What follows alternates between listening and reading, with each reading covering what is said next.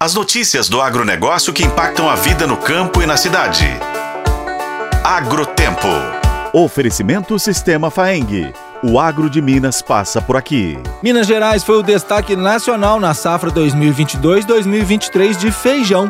O bom desempenho das lavouras do estado resultou em uma colheita de 556 mil toneladas, 14,8% maior do que no período 2021-2022. A última safra nacional do feijão registrou aumento de 1,7%, com um total de 3 milhões de toneladas. Os dados constam do 12º levantamento da safra de grãos divulgado pela Companhia Nacional de Abastecimento, a Conab. O levantamento em campo da Conab, realizado em agosto, constatou que aproximadamente 80% da terceira safra do feijão em Minas Gerais já estava colhida e confirmou o bom desempenho da cultura.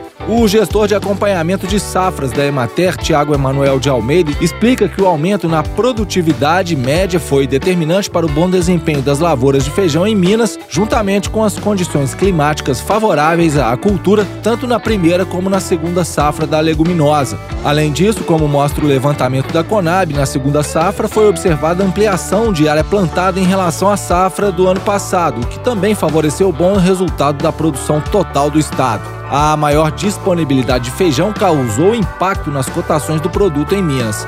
De acordo com a pesquisa de preços recebidos pelos produtores, realizada semanalmente pela Emater, a saca de 60 quilos do feijão carioquinha foi comercializada por 200 reais na região central do estado, entre 14 e 20 de setembro. No mesmo período de 2022, a saca era negociada a 320 reais. A queda nas cotações na comparação com o ano passado foi de 37,5%.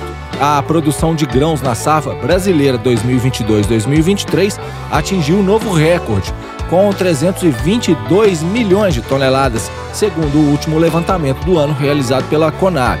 O volume representa um crescimento de 18,4% sobre a safra anterior Houve aumento tanto da área plantada, que chegou a 78 milhões de hectares, tanto na produtividade média, que passou de 3.656 quilos por hectare no período passado para 4.111 quilos por hectare esse ano.